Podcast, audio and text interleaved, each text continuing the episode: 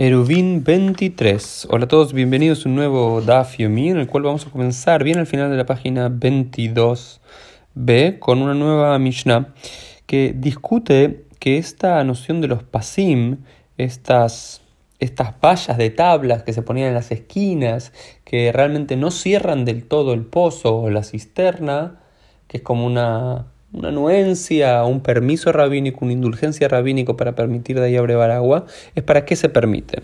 Y una discusión era si se permitía para el pozo público y para la cisterna pública o bien para también la, cisterna privada. Se pueden hacer estos pasín, se puede poner estas vallas. Aval bor yahid o simla de pero para un bor yahid, es decir, para un pozo privado, es decir, para las cosas que son públicas y de todos, podemos tener esta ser un poco indulgentes en cómo cerramos ese, esas mejitzot, esos límites para hacer el eruv y que se convierta de un dominio público en un dominio privado.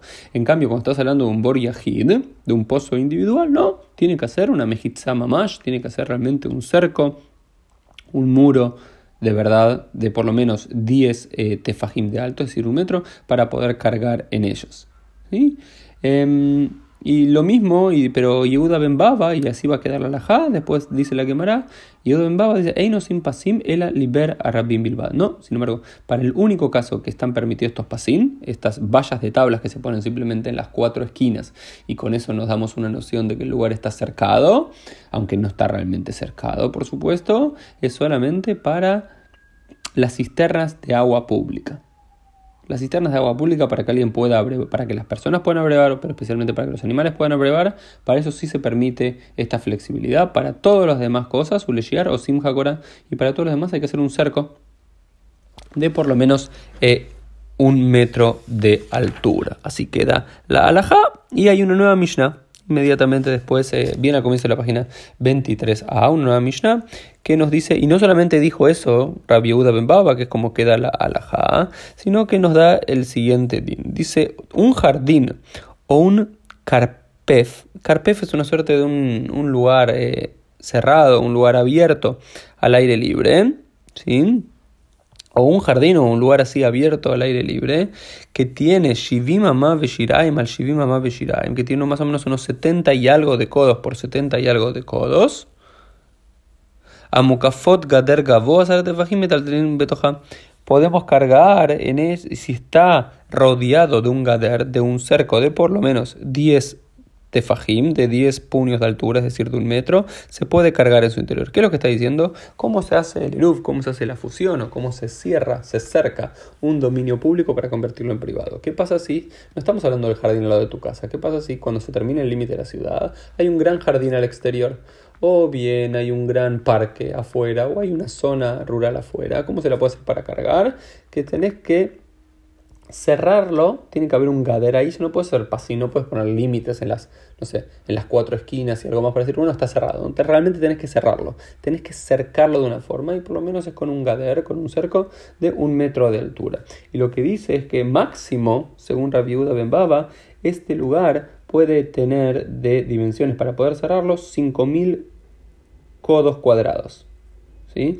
5000 codos cuadrados, eso se lo llama un Beit Sataim. Un Beit Sataim es el máximo límite, supuestamente según Rabbi Ben Baba, que uno puede llegar a acercar eh, un jardín o un lugar abierto en el exterior para decir este es un Reshut Yahid, es un dominio privado y cargar en él en Shabbat. El límite son 5000 codos cuadrados. ¿Y qué es este Beit Sataim? ¿De dónde se toma estos 5000 codos cuadrados como referencia? Y es el Hatzera Mishkan, nos dice la Gemara, que era el, el tamaño, era la superficie del Hatzera Mishkan, que era el patio del tabernáculo. El patio del tabernáculo del primer templo eh, que construyeron portátil los judíos en el desierto tenía un Beit Hacher, el patio exterior, antes de entrar al Mishkan, antes donde estaba el, el, el, Abrit, el arca del pacto, donde los sacerdotes hacían eh, los sacrificios ahí afuera y demás. Todo ese patio exterior tenía una superficie de 5000 eh, codos eh, cuadrados y eso es el límite máximo que supuestamente la viuda Bembaba y otros, viuda y otros en, la Gemara y en la Mishnah permiten eh, cercar para convertirlo en un dominio privado si es dominio público. Pero la viuda Bembaba también nos dice esto es solamente en el caso que una persona viva allí, que haya un shomer, que haya un guardia o que una persona realmente viva ahí. O que esté muy cerca de la ciudad. Es decir, si estás en el medio del desierto y nadie vive ahí y no estás cerca de una ciudad, Rabbi Baba, incluso aunque cerques todo, no te permite cargar ahí. Es como que tiene que haber una idea para él de civilización, tiene que haber alguien, tiene que haber una persona que lo esté cuidando, tiene que ser un lugar, entre comillas, habitado para él. Para Rabbi Yehuda dice, incluso si hay un, un, pozo de agua, si una fuente de agua y demás, se le permite cargar a la gente ahí. No hace falta que alguien viva. Y Rabbi Akiva dice, Ein ba mikol dice Rabbi Akiva, dice, no importa si no hay nada, si está, ¿sí? si tiene hasta 5.000 codos cuadrados y hay un gader y un cerco alrededor, se puede cargar en ellos sin ningún eh, problema. Después hay una discusión en la Mishnah en la Gemara ¿Qué pasa si no es un cuadrado perfecto, sino que también tiene, respeta las 5000 eh, codos cuadrados, pero es más largo que ancho, más ancho que largo? Finalmente se va a poder, no hay ningún problema. El tema es que no sobrepase esta superficie de 5000 eh, codos cuadrados. Pero había otro rabino que dice en la Mishnah, dice Rabelai, Shamati me Rabelazar. Rabelai dice: Yo escuché de Rabbi Eliezer que es afilo allá que Beit Kor. Dice que la superficie que se puede demarcar con un cerco para poder cargar en ellos no puede exceder los 5.000 los codos cuadrados, que puede ser un bait core.